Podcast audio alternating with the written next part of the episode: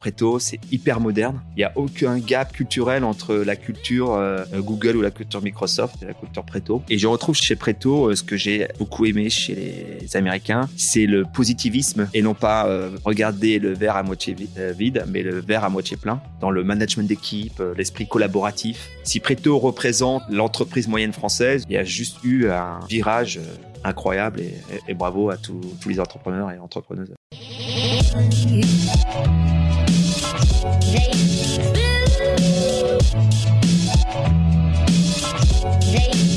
Bienvenue sur le podcast de We Are Sales by DCS. Je suis Pierre-Michel Couturier, cofondateur de Dreamcatcher Sales, l'agence de recrutement et de consultants experts en business développement.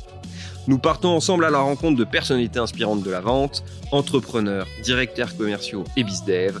Nous vous partagerons leurs histoires et tips pour mieux explorer cet écosystème et vous rappeler que nous faisons un des plus beaux métiers du monde, celui de remettre l'humain au cœur des affaires. Aujourd'hui, nous recevons David Joulot, anciennement Sales Director IMIA de Microsoft et depuis six mois maintenant, Chief Sales Officer de la très belle société Preto. Ravi de te recevoir dans notre podcast, euh, David. Bonsoir euh, Pierre-Michel, merci et merci de me recevoir. C'est un grand plaisir pour nous, surtout avec ton expérience, ta vision macro à la fois en France et à l'international. J'espère qu'on va pouvoir discuter de plein de choses extrêmement intéressantes. Mais en avant-propos, j'aimerais qu'on rentre dans le vif du sujet avec déjà cette première question, qui est devenue traditionnelle d'ailleurs maintenant. Peux-tu nous présenter ta société et surtout quels problèmes vous résolvez?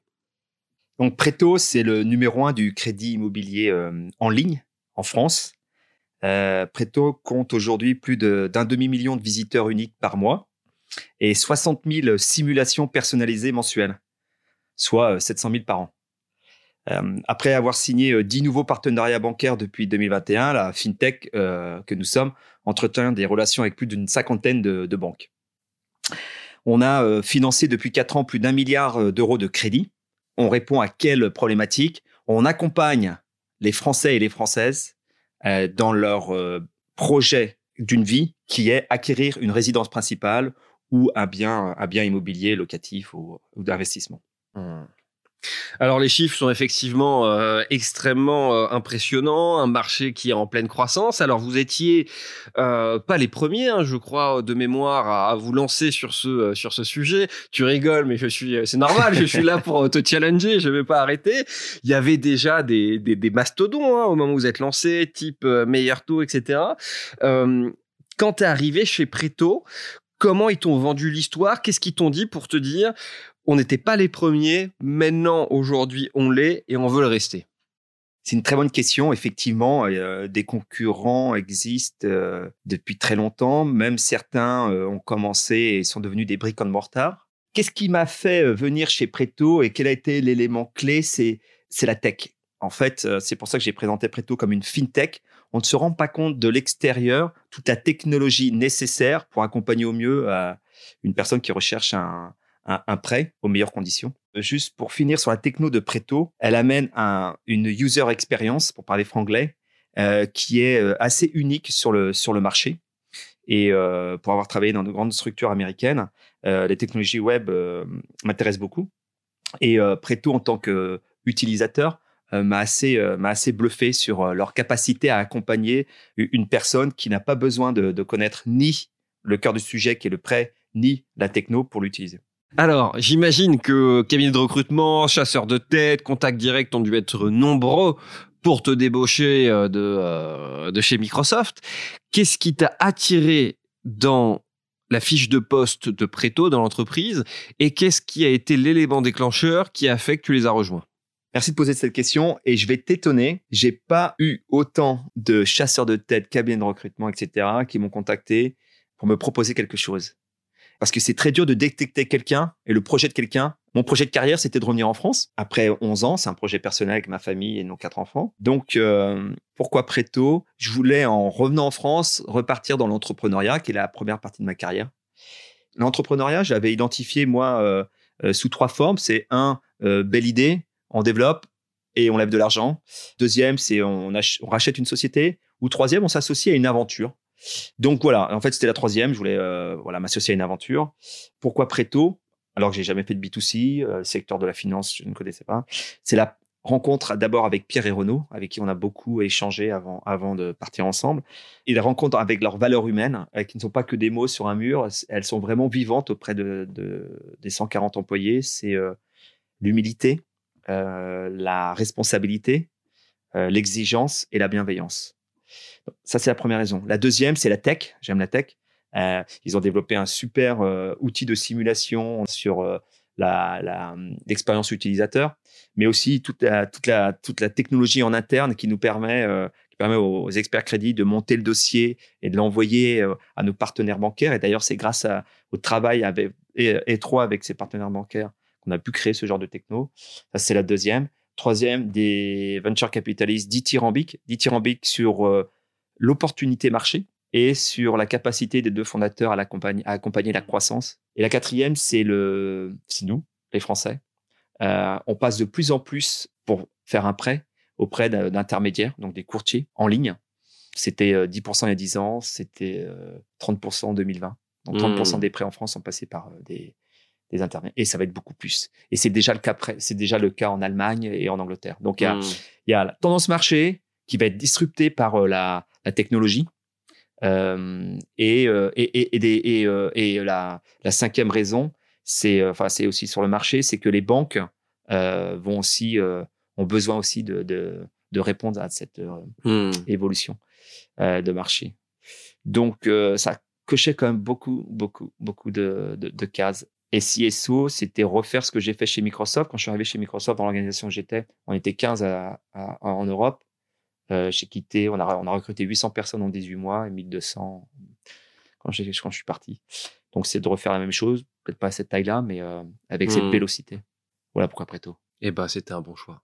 Félicitations. Merci je vais rester toujours euh, un, peu macro pour l'instant, on va rentrer dans le, dans le détail. En termes de stratégie commerciale un peu macro pour, euh, pour Preto, bon, j'imagine qu'ils ont quand même une, stratégie commerciale assez costaud. On passe pas numéro un sur le marché sans avoir bien posé la stratégie. Alors, est-ce qu'ils t'ont recruté pour être dans la continuation d'une stratégie commerciale déjà amorcée ces dernières années, ou justement euh, parce que vous êtes en train de faire un pivot dans votre stratégie commerciale? Est-ce que vous êtes, euh, vous voulez euh, être confronté à des nouveaux enjeux? Ça peut être rattraper des leaders internationaux, partir international, développer une nouvelle offre B2B. finalement, dans quel cadre et dans quelle dynamique tu as été recruté, tu as fait ta prise de poste? Il y a un terme que tu as utilisé qui est pivot dans la stratégie. Et en fait, le pivot a été fait avant que j'arrive. Et je vais reprendre la stratégie commerciale à l'origine de Preto, qui était une offre gratuite pour attirer un flux de prospects. Comme on l'a dit tout à l'heure, il y avait déjà des, concurrents en place depuis bien longtemps. Et euh, l'offre gratuite pour attirer ce, flux de prospects, c'était pour, euh, un, valider le business model, mais aussi euh, construire un service de qualité. Quand il est devenu de qualité, on a pu le monétiser. Voilà le pivot. Donc on, on est passé d'un service gratuit à un service payant. Juste quand tu dis gratuit, c'est au success fee, c'est-à-dire qu'à partir du moment où euh, celui qui cherchait un emprunt avait son emprunt, là maintenant effectivement il y a des fees pour que le dossier soit traité, hein, c'est ça? Tout à fait. D'accord. On, prend un, coût fixe de 950 euros par dossier. D'accord. Quand le quand le service est abouti, c'est-à-dire quand les fonds sont débloqués par la banque euh, chez notre chez notre Ok. Et, et, donc euh, ce, ce, pivot a été réalisé avant que j'arrive. Euh, moi, moi, je suis arrivé juste pour euh, consolider l'accélération euh, de, la, de la croissance de, de Preto sur des fondations solides de, qui ont pris quatre ans pour développer ce, et la tech, donc le produit, et le marketing, donc attirer, attirer le, des leads, des clients, euh, promouvoir, euh, promouvoir le service euh, Préto. Et donc, moi, je viens structurer, structurer cette croissance forte en termes de recrutement. Ok. Alors justement, ça m'amène un peu au poste de euh, CSO, hein, parce que c'est un, un, nouveau poste, CSO, CRO, Head of Sales, directeur commercial, VP Sales. C'est vrai que parfois on, s'y perd un peu, même pour nous qui faisons énormément de, de, de recrutement de, de, de C-level. Euh, est-ce que tu peux me définir un peu le périmètre du poste et les attentes qu'on peut avoir sur ce poste, et plus particulièrement chez, chez Preto? Oui, tout à fait. Donc déjà, on va, bien distinguer CRO et CSO, hein, Chief Revenue Officer et Chief Sales Officer. La grande différence, c'est que le Chief Revenue Officer a le marketing et les ventes. Donc moi, Chief Sales Officer, j'ai les ventes. Donc ça veut dire quoi d'avoir les ventes? Je suis en charge de générer le chiffre d'affaires avec les équipes commerciales. Pour cela, j'ai trois grandes structures chez Preto. nous avons donc les équipes qu'on appelle des experts crédits avec la ligne de management. On a la deuxième organisation Sales Operations qui nous permet donc de, structurer et d'accompagner l'organisation et Sales Enablement. Donc voilà, mon périmètre dans lequel euh, j'exerce. Ok. Et en gros, euh, en termes de répartition d'équipe, c'est quoi? C'est 40-40 experts crédit, sales operation et 20% euh, sales Enablement ou? Non, non, non, on est hyper. Ce que j'ai appris des Américains, parce que j'ai passé quelques années chez les Américains, on est hyper light, donc on essaie de recruter des gens très très capables. Et non, non, on a deux personnes sales ops. D'accord. Euh, pour, une, pour une structure de 80 euh, personnes euh, côté sales. C'est dans les chiffres, ouais, ouais, c'est bien. Hein. Est-ce que tu peux me, donner un peu quelle est la structuration de ton équipe et finalement dans le périmètre de ton poste de, CSO, quelles sont les différentes équipes ou les différents pôles que tu manages et un peu quelle taille fait, fait, fait, fait, chaque pôle? Il y a quatre grandes équipes chez nous. la première, c'est ce qu'on appelle les sales chez nous, c'est les experts crédits avec euh, la ligne de management. Euh, je pourrais détailler tout à l'heure. Ensuite, il y a l'équipe. Euh, juste les experts crédits, c'est ceux qui vont répondre au téléphone, répondre aux demandes entrantes ou c'est ceux qui vont analyser les, dossiers chez vous? C'est les deux. C'est les deux? Ok. Ben vas-y, on va. dis-moi, qu'est-ce que Alors, fait un expert crédit donc, première, première organisation, donc ce sont les, les experts crédits. On en a 50. un expert crédit traite les, les leads entrants. On a, on a cette chance ce luxe d'avoir euh, de travailler que sur des leads entrants. Donc des leads entrants, c'est une personne, un Français, une Française ou non Français d'ailleurs, quelqu'un qui souhaite, euh, qui a fait une simulation et qui, et, selon certains critères, a cette capacité à prendre rendez-vous avec un expert crédit. Très bien. Et ça, c'est la techno qui le permet, euh, qui va ensuite regarder qui est disponible en fonction de plusieurs critères et va et, va fixer ce qu'on appelle un rendez-vous. donc le l'expert ou l'expert crédit euh, va rappeler cette personne, on appelle ça le rendez-vous numéro 1, le R1 dans le secteur mhm. de la finance, et va qualifier, va écouter, qualifier la, le projet de cette personne. Euh, puisqu'on est dans le, dans le monde de, des sales, euh, tu connais la, méthodologie BENT, B-A-N-T. Mhm. il y a très peu, moi qui travaille pour les Américains dans le logiciel, dans le SaaS, il y a très peu d'affaires, enfin de, de secteurs où tout de suite on peut connaître et le budget et la timeline. Donc, timeline, c'est compromis signé ou pas. Donc, hein, et le budget, c'est euh, j'étends, euh, je tends, hmm. voilà le budget du, projet. Donc vous avez déjà un cycle de vente bien calibré, bien calibré, de votre technicité métier. Donc euh, le bent est, le bent est très facile chez nous. et donc cette, cette, cet expert crédit ou cet expert crédit va accompagner le client dans la constitution d'un dossier qui sera envoyé à une banque qui, qui aura été choisie grâce à la technologie qu'on a développée, donc un algorithme euh, qui, qui, qui, régénère euh, plus de 1500 euh, taux en temps réel et qui, en fonction de tous les critères dans le dossier, va, va afficher le meilleur taux ou les meilleurs taux et les meilleures banques. Ok. Autre équipe? Donc ça, c'est les, les crédits. La deuxième, c'est le BizDev, Business Development. Ouais. Donc Business Development fait beaucoup de choses. On a des, on a des call entrants, mm-hmm. donc des gens qui passent pas par la technologie, euh, preto.fr. Mais donc, première chose, ceci. Deuxième, euh, euh, grande euh, responsabilité, c'est nous avons, comme vous le savez, il y a plus de 2 millions de Français qui habitent à l'étranger. On appelle ça des non-résidents. Et donc, on a, des gens qui, qui qualifient ces demandes de non-résidents avant de fixer un rendez-vous auprès des experts crédits. Troisième mission, c'est aussi de d'aider des experts crédits seniors chez nous dans le cycle de vente à des points bien précis pour pouvoir libérer du temps, de, du temps chez nos experts seniors pour les focaliser sur, euh, sur ce qu'ils savent bien faire et, augmenter leur productivité. Donc voilà, ça c'est BizDev. Okay. Troisièmement, c'est euh, Sales Enablement. Euh, c'est pas que de la formation, euh, c'est aussi s'assurer une homogénéisation de, de bah, des faits et gestes, c'est-à-dire de l'état de l'art, des processus, aussi bien au niveau des contributeurs individuels que du management c'est Sales Enablement. Euh, et, euh, et ensuite, on a Sales Ops, donc Sales Operations, euh, qui nous permet d'opérer cette organisation dans beaucoup de dimensions. Hmm. Voilà. Très bien. Et est-ce que, quand, j'écoute un peu les différents périmètres du poste, t'entends parler de, la techno, est-ce que toi, ton objectif sous-jacent, ça serait pas un maximum de diminuer la taille des biz-dev pour que tout soit automatisé, que ça arrive directement chez les, experts crédits Est-ce que ça serait pas ça, finalement, l'aboutissement ultime de la, de la techno de, de de par, de, par la typologie d'interaction qu'on a avec euh, les Français et les Françaises, euh, on ne pourra pas remplacer cette interaction qui est, qui est pléthore euh, par de la techno. Je, prends quelques exemples. vous avez des gens qui sont en début de recherche, des gens qui sont en recherche active, mais qui n'ont pas certains critères qui font qu'ils ne sont pas finançables. Des gens qui ont signé un compromis et qui ont un budget et un statut qui fait qu'ils sont finançables, ceux-là peuvent être accompagnés. Ok. Donc il y a certaines catégories qui euh, demandent à, ce que, à, être euh, rappelées régulièrement parce qu'ils ne sont pas en recherche active ou euh, voilà. Donc il y a effectivement oui et non. Oui pour une partie et c'est déjà fait. Et ils vont directement, c'était l'exemple de tout à l'heure. Donc tu fais ta simulation, si tu as des critères, la capacité à créer ton espace chez, dans Preto. Et à l'intérieur, tu peux prendre un rendez-vous directement avec un expert crédit. Donc oui. Ok. Alors, une grosse équipe à gérer, ça fait quoi 80 personnes au total ouais. dans, ton, dans ton équipe? Alors déjà, pour nous, c'est un podcast euh, euh, un peu plus euh, spécifique de ce qu'on a l'habitude de faire, puisque là, tu pilotes une équipe en B2C, et c'est vrai qu'on travaille beaucoup, nous, le sujet du, du B2B.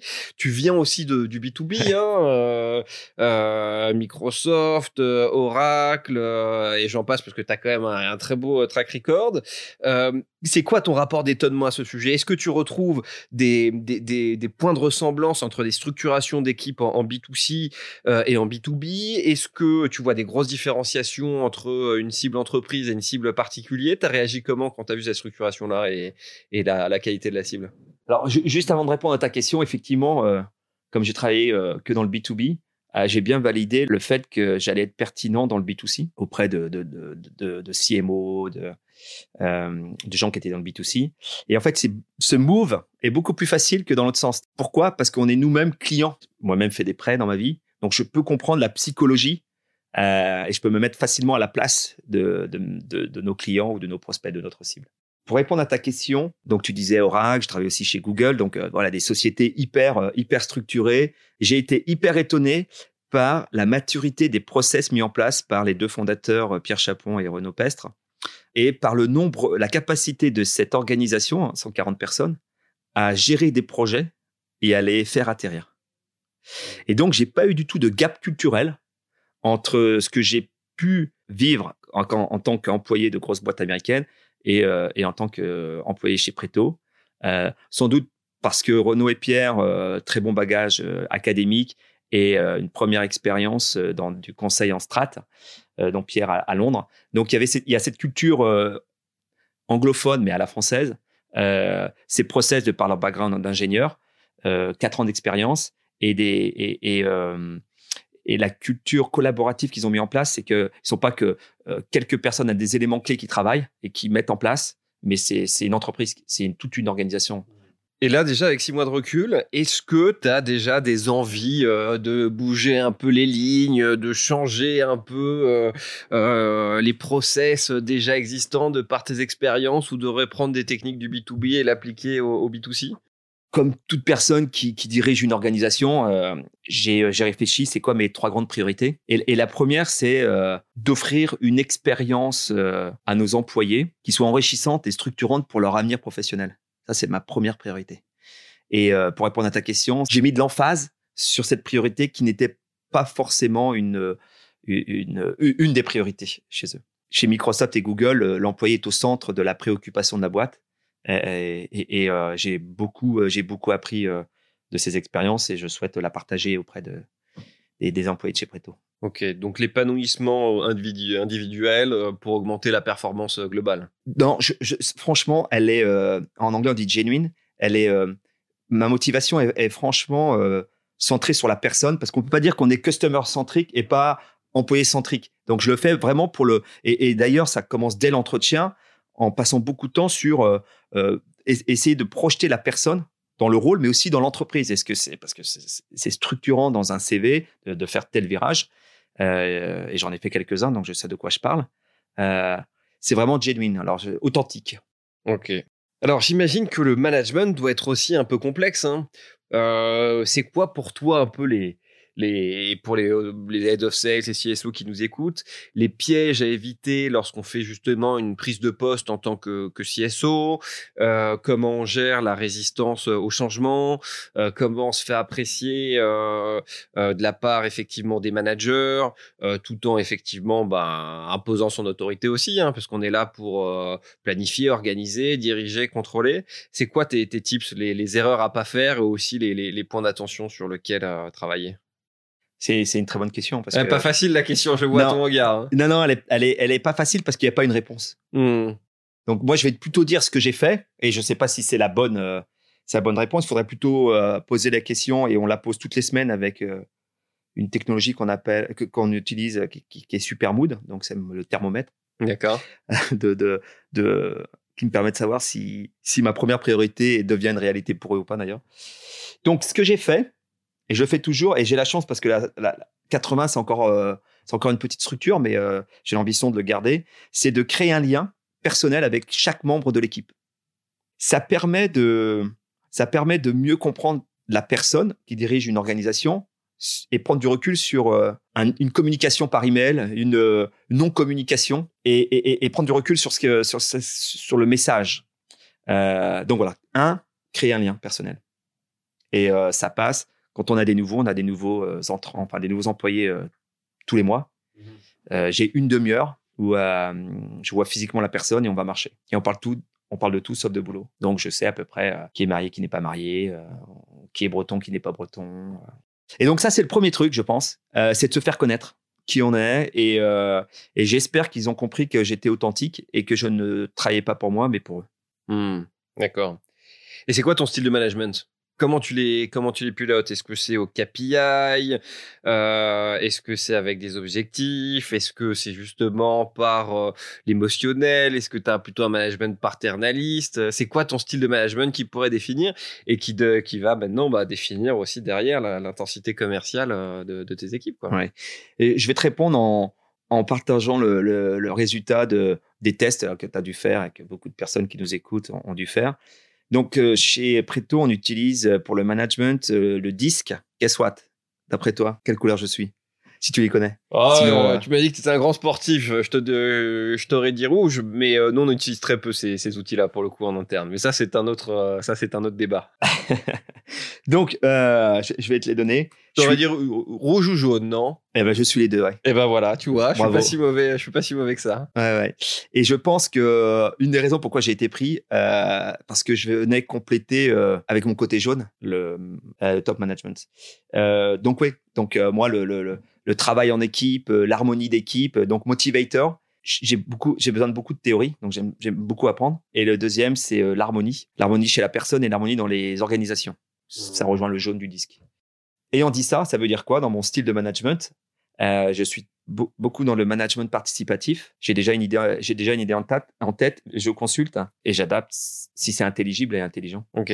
Quand tu arrives comme ça dans une, dans une boîte et que tu réfléchis un peu à l'organigramme, à la structuration euh, des équipes euh, commerciales au sens large, hein, que ça soit des, des inside sales, des sales ops, etc., peu importe, c'est Comment tu vas travailler le, sujet euh, et quelle est la structuration pour toi idéale euh, d'un pôle commercial de 50, 60, 70 collaborateurs? Euh, En termes de ligne de management ou en termes de... Comme tu ressens la question. Bon, alors chez Preto, je vais prendre Preto. Preto, on a, des, on a des bureaux à Nantes et, et à Paris. Donc, donc ça fait voilà, deux heads pour, pour ces deux entités géographiques. Et en dessous, vous avez des, euh, une ligne de management, des frontline, ce qu'on appelle en anglais des frontline managers, donc des managers d'équipe euh, chez nous d'experts crédit. Donc c'est assez flat. Et euh, cette organisation où vous avez des contributeurs individuels, des, des, des, first line managers, le directeur commercial et moi, on peut monter à 3, 400, 500 employés. Hmm. Puisque vous prenez un second line manager, il peut avoir 6, 7, 8 reports qui sont des frontline managers. Chaque euh, frontline manager peut en avoir 10. Hmm. Vous faites une multiplication. Donc, je suis assez, euh, je suis assez fan de la, d'un organigramme assez flat. Quand j'étais chez Microsoft, entre moi et Satya Nadella, il y avait que 5 personnes, 5, euh, levels de management et il y avait 160 000 personnes. Ok. Ok.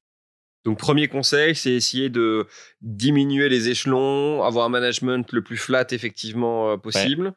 Euh, et à l'inverse, des erreurs récurrentes ou des organisations qui ont posé des problématiques que tu as pu voir lors de ta carrière et que tu conseillerais de ne pas refaire? Je, J'en ai un qui, qui, euh, qui, vient, qui me vient à l'idée. enfin, une qui me vient à l'idée, c'est, mais c'est propre parce que j'ai vécu à, à Dublin. à Dublin, c'est comme tout le monde le sait, il y a les, toutes les sociétés américaines et autres, euh, et qui ont des hubs, donc des, des organisations commerciales pour Europe, Middle East, Africa. Mhm. Et euh, parfois, ces entreprises américaines et autres, euh, basées à Dublin, ont gardé aussi des forces commerciales dans les pays.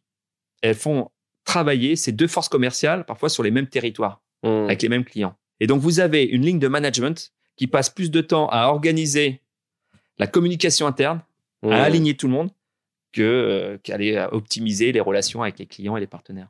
Donc déjà bien travailler la segmentation des territoires pour chacun des commerciaux, qui comprennent bien le périmètre de leur poste, leur champ d'action, leur champ d'initiative, pour effectivement après derrière que ça soit plus smooth dans, dans la démarche euh, commerciale. Et pas et pas deux, deux forces commerciales sur deux sites géographiques différents sur le même territoire. Ouais. Et c'est vrai que ça sur euh, sur la vente B2B grand compte, c'est des problématiques qui, qui reviennent de manière assez récurrente quand tu as des boîtes qui ont des filiales à l'étranger, est-ce que c'est est-ce que c'est le siège qui s'en occupe, est-ce que c'est le bizdev qui a amorcé la filiale mais quand on remonte les fils au grand compte?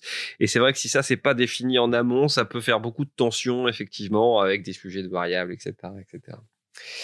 Comment vous recrutez vos sales aujourd'hui chez, chez Preto? Euh, Quand je dis sales, hein, euh, je vais parler des experts crédits et des, et des bizdev, hein, parce qu'ils ont ce rôle de, closing, d'accompagnement du, du, client. Euh, c'est quoi le, cahier des charges pour réussir là-bas? C'est c'est quoi un peu les, choses que tu vas rechercher en entretien avec eux lorsque tu en fais? Alors, je vais répondre à la première partie qui est comment on recrute. On travaille beaucoup sur la marque employeur donc avec Marie en charge du marketing chez nous. Et euh, ça nous permet de, de communiquer à scale notre identité et euh, l'expérience, je reviens sur l'expérience, de l'employé euh, Préto chez nous et donc de, de, communiquer. Donc on a beaucoup travaillé depuis le 6 avril, depuis que je suis arrivé, sur cela. Les, les, les, publicités 4 par 3 à Paris et à Nantes et dans le métro et sur les bus. Euh, on, en a, on a fait euh, deux campagnes euh, au premier semestre et ça, ça nous a apporté plusieurs candidats et employés maintenant qui ont vu en prenant le métro Préto, tiens, ça a l'air sympa, et qui sont allés voir après sur le site ou voir des, des vidéos, etc. Donc après, on utilise bien sûr des, des job boards comme Welcome to the Jungle, et on a beaucoup de candidats qui viennent nous voir quand je leur demande, parce que je suis le dernier dans le process de recrutement, comment est-ce que tu nous as connus? Ils ont beaucoup aimé l'annonce. Donc en fait, on a trouvé un positionnement dans notre annonce de job qui est attirante et, différenciante par rapport à la concurrence. D'ailleurs, je ne devrais pas le dire comme ça, personne n'irait voir nos. Bah, c'est du dumping. Une fois que ça a été fait, il va falloir trouver une autre idée, effectivement, pour attirer du candidat. Mais quels sont les hard skills Ça, c'est les moyens. Ça, c'est les moyens. ouais. Et en termes de hard skills, de soft skills, qu'est-ce que vous allez rechercher, toi spécifiquement? Qu'est-ce qui va te déclencher un coup de cœur chez un, chez un candidat? Un, un, interview chez moi, euh, enfin, bah, pour moi, c'est 45 euh, minutes. Et la personne qui arrive à me faire parler plus que qu'elle va chez moi euh, toucher le, pour moi, le Graal, c'est-à-dire qu'elle a cette capacité à mettre quelqu'un en confiance, à la faire parler et à l'embarquer quelque part.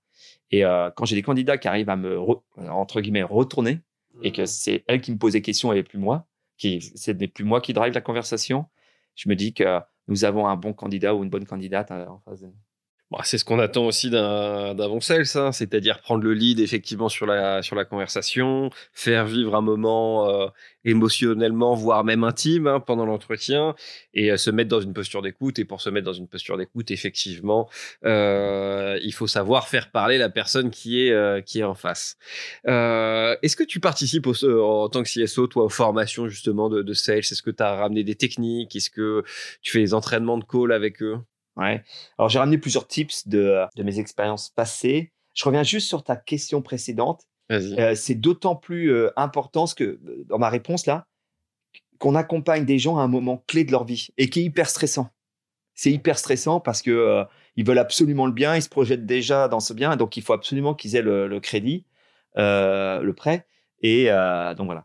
Donc il faut, faut, faut que nos experts crédits aient cette capacité à, à rassurer et à les embarquer. Mmh. et à les projeter dans leur maison ou leur, leur appartement. Donc ta question c'était qu'est-ce que qu'est-ce que j'ai mis en place Exactement, là, pour, pour justement promouvoir cette euh, culture de, de, de, l'écoute, cette capacité à créer du lien tutu personnel, savoir piloter, driver son interlocuteur. Euh, J'imagine que tu travailles avec le, le, ta sales enabler sur le, sur le sujet, mais est-ce que toi, tu as des techniques particulières que tu as conseillées à tes équipes, des tips d'aborder rapidement le, le sujet? C'est pas un tips, mais c'est le storytelling, la capacité à raconter des histoires. Ouais. Tu les entraînes euh, sur, sur le sujet?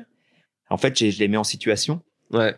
Et euh, ça peut être, euh, ça peut être au bar du coin euh, où on se retrouve tous très régulièrement, où, je, où ils m'expriment, ils me partagent quelque chose et je leur dis, vas-y, maintenant, raconte-moi ça sous forme d'histoire. Ouais. Et en fait, pour moi, c'est, on, on, regarde les, les, les, enfin, si vous observez ou si vous lisez des bouquins sur les gens qui ont réussi dans la vie, c'est des gens qui, qui savent embarquer les gens. L'art oratoire, effectivement, c'est aussi euh, un talent euh, qu'il faut, euh, savoir développer. Tu me disais effectivement que quand tu fais une prise de poste et de manière générale, tu prenais toujours un peu de temps pour avec chacun de, tes collaborateurs pour à la fois apprendre à, les connaître et j'imagine aussi que eux aussi apprennent à, te connaître. si je les interrogeais, d'après toi, qu'est-ce qu'ils me diraient sur toi? En disant bah voilà, euh, tu as ton CSO David qui est arrivé dans la boîte depuis six mois. Qu'est-ce que tu penses de lui? D'après toi, qu'est-ce qui me répondrait à cette question? Je, suis quasiment sûr qu'il dirait que il est, il est proche de nous. Et si tu relis tout ce que j'ai dit, c'est-à-dire flat organization, ambition d'avoir un lien personnel avec chacun. Je l'ai pas encore dit, mais j'appelle très régulièrement des clients mécontents. J'ai toujours fait ma carrière. On apprend autant des clients contents et mécontents. Donc voilà, euh, proximité personnelle, mais aussi proximité du business. Hmm. Et si tu avais un message à faire passer à tes équipes? Challengez-moi sur le fait, si vous n'êtes pas encore persuadé d'être dans the best place to be euh, actuellement. Ok. Challengez-moi. Faites, moi vibrer, challengez-moi. Ouais. Donnez-moi des objectifs forts et ambitieux pour moi et pour les autres. Hmm. Super. Et comment te pilote alors Comment ça se pilote un CSO tu es fondateur euh, d'entreprise, euh, ou tu conseilles à un fondateur d'entreprise qui te dit voilà, moi aussi à mon tour, la boîte a bien grossi, a bien grandi, j'ai envie d'embaucher un, CSO.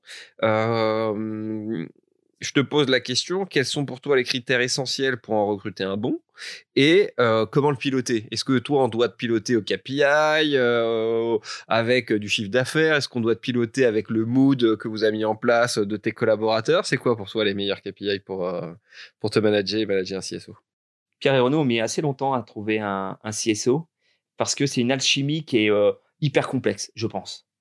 Et d'ailleurs, c'est un ami qui m'a mis en relation avec, parce que ce cabinet de recrutement ne, ne recherche pas de candidats dans, parmi les, les GAFAM. Et donc, pour répondre à ta question sur l'alchimie, il, faut être, il faut avoir une, personne qui est capable, donc a cette expérience de, de structuration d'organisation ou qui a participé, mais qui est donc capable de zoom in, zoom out, comme on dit en anglais, de structurer, mais aussi de euh, d'aller euh, proche des équipes, euh, de participer à l'élaboration du, du, business. Et donc cette capacité zoom in, zoom out, c'est assez, difficile.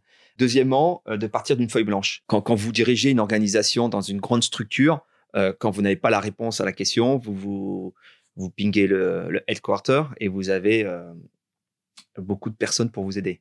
Mmh. Là, quand vous retournez, vous avez personne. D'où la force du réseau.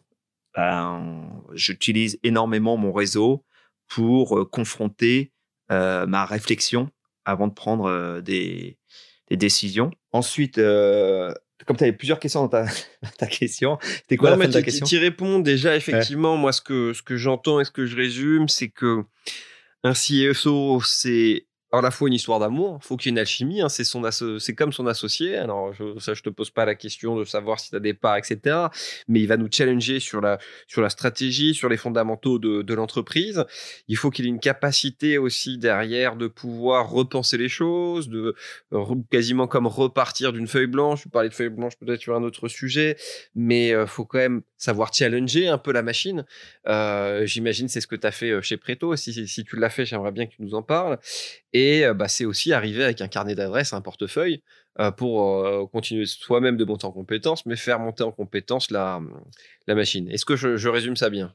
Et il y a autre chose, comme les fondateurs, euh, par exemple, Pierre et Renaud, n'ont pas eu d'expérience commerciale. Donc, n'ont pas eu cette expérience de scaler des organisations commerciales. Donc, à un moment, ils ont besoin de cette, ces gens pour, euh, euh, comme nous, qui avons eu ces expériences sur plusieurs années et donc de pouvoir projeter une organisation sur 6 mois, 12 mois, 24 mois, 36 mois. Donc, le design d'organisation et la logique voilà ce qu'un CSO, enfin, ou n'importe quelle euh, personne qui gère, un, gère une organisation, euh, doit apporter.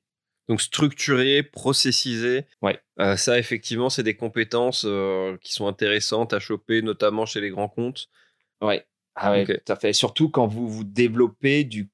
Imaginez que vous avez une activité sur un core business et que vous voulez faire du cross-sales ou du up-sales. Est-ce qu'on le fait avec les mêmes, les mêmes sales, c'est-à-dire qu'ils deviennent des généralistes, ou est-ce que vous prenez des spécialistes? Enfin, vous voyez, vous pouvez, euh, mmh. Vous pouvez aller loin dans la réflexion et, euh, quand vous avez éprouvé euh, ce genre, ce, genre de, réflexion, c'est-à-dire mis, mis ça en place, connaissez les, avantages et les inconvénients de chaque scénario. Alors le temps avance, le temps avance. Je voulais quand même qu'on évoque un, sujet, même si on le fait rapidement. J'ai vu euh, effectivement sur ton LinkedIn, et on en a discuté rapidement, que tu étais président de la French Tech à Dublin. GAFAM, président de la French Tech, maintenant CSO à Paris pour une boîte qui s'internationalise préto. C'est quoi le lien? C'est quoi la French Tech? Euh, enfin bref, redéfinis-nous la French Tech, peu importe. C'est quoi la French Tech? Pourquoi effectivement avoir pris la présidence de la French Tech à Dublin? Parle-nous de ça, s'il te plaît. Ok, la French Tech. Euh, donc, comme on le sait tous, euh, c'est le président Macron, en tant que ministre des Finances, qui en 2015 a créé cette, cette marque French Tech. et étant français depuis, vivant à l'étranger depuis 2011, euh, j'ai vu cette marque se développer. Donc moi à l'époque j'étais euh, conseiller du commerce extérieur français auprès de l'ambassade de France à Dublin, travaillant dans la tech. J'ai proposé de candidater euh, la ville de Dublin pour être communauté French Tech. À l'époque ça s'appelait Capital. Et donc on a été retenu. Donc on a depuis en fait avec une équipe hein, à Dublin, on a créé la French Tech. voilà et j'y suis président depuis le début, depuis 2016. Et en fait, euh, ce qui est intéressant à, Dublin, euh, il y a trois villes comme ça en, Europe. Il y a Barcelone et Amsterdam. C'est la présence de Français dans ces villes qui travaillent pour, euh, dans le secteur de l'IT. Et c'est vraiment la caractéristique de Dublin, de par le nombre de Français, mais le nombre d'étrangers. Donc, l'ADN même de cette communauté French Tech, c'est de mettre en relation nos talents français et étrangers même avec l'écosystème French Tech français en France. Euh, on est tous à la recherche de, de, de, talents, pardon. Et euh, le bridge est, hyper dur à faire entre ces Français bien éduqués d'un point de vue académique euh, qui vont passer 2, 3 ans, 4 ans à l'étranger et de les attirer dans notre écosystème. le pont de communication est, très dur à faire. Et pourquoi, selon toi, d'ailleurs? Ah, ça, c'est euh, si, tu avais la réponse à cette question, je pense que tu auras craqué le, euh, la problématique du marché du travail en France où on matché euh, les 3 millions d'emplois non, non, pourvus ouais, non pourvus et, et, et, les 10 millions de chômeurs. Communication, je pense. Communication, communication, communication. Donc, nous, nous, on fait des, on fait des événements où on publie, où on va mettre, où on met en relation les, les, les entreprises françaises qui ont des postes et, euh, et avec les euh, et avec les Français basés à, à, Dublin. Donc ça, c'est un des prochains événements. Euh. Donc ça, c'est la French Tech. Tu nous disais, tu étais à l'étranger depuis 2011, donc tu reviens dans notre magnifique pays après depuis depuis 10 ans. Qu'est-ce que tu penses aujourd'hui de nos techniques commerciales et de, du niveau de nos équipes sales aujourd'hui en France Maintenant que tu as ce regard encore un peu neuf sur, sur nos organisations commerciales? Juste sur la French Tech, hein, la, mission la French Tech, c'est attirer les talents euh, étrangers en France, euh, les investissements, et ça marche. Hein, on a dépassé euh, l'Allemagne en 2020 en termes de montant d'investissement, euh, et les entreprises. Donc, les trois. Et effectivement, moi, je fais partie de ces, gens de Français euh, qui, on a passé quelques, enfin, j'ai passé quelques années à l'étranger. Je reviens, j'ai choisi Preto. Je découvre après 15 ans dans les sociétés américaines le management à la française. Et hélas, je ne suis pas sûr de pouvoir être exhaustif dans ma réponse parce que je connais que Preto. Hmm. Je disais tout à l'heure, Preto, c'est hyper moderne en termes de management, en termes de culture. Il n'y a aucun gap culturel entre la culture Google ou la culture Microsoft et la culture Preto dans le management d'équipe, l'esprit collaboratif. Donc je dirais, je dirais, si Preto représente l'entreprise moyenne française, il y a juste eu un, virage incroyable et, bravo à tous les entrepreneurs et entrepreneuses françaises. Hein.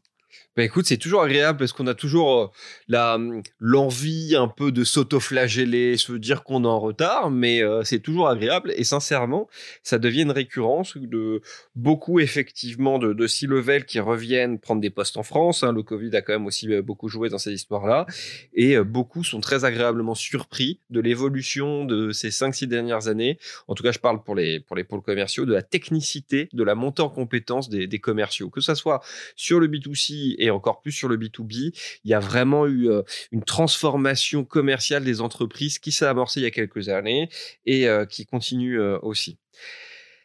Et eh ben justement, vas-y, vas-y. Ouais, j'avais quelque chose à, ajouter. Une de mes craintes dans mon virage vers, la France et, pour, et, travailler pour une entreprise française, c'était ce que tu viens de dire, la, mentalité. Euh, et, et, je retrouve chez, chez Preto euh, ce que j'ai euh, beaucoup aimé chez les Américains, c'est le positivisme dans, dans la culture et non pas regarder le verre à moitié vide, mais le verre à moitié plein. Quitte à réduire la taille du, du verre, c'est comme ça il est plein. ce que je veux dire, c'est que chez Preto, et je le rencontre aussi à, travers mes, mes, mes, contacts à la French Tech en France, il y a plus ce côté négatif, flagellation. Euh, et on est hyper positif. C'est-à-dire que chaque situation, elle est d'abord abordée positivement. Hmm. Voire même, euh, si on a des choses à dire, ce sera une autre conversation. Et ça, c'est très, très anglophone de le faire. Hmm. Euh, et, appréciable. Je trouve que c'est beaucoup moins stressant pour nos, nos employés de, d'avoir, de, s'être améliorés en termes de management, de style management sur ce point-là. Hmm ayant été moi-même managé par des Français euh, avant de partir. Voilà.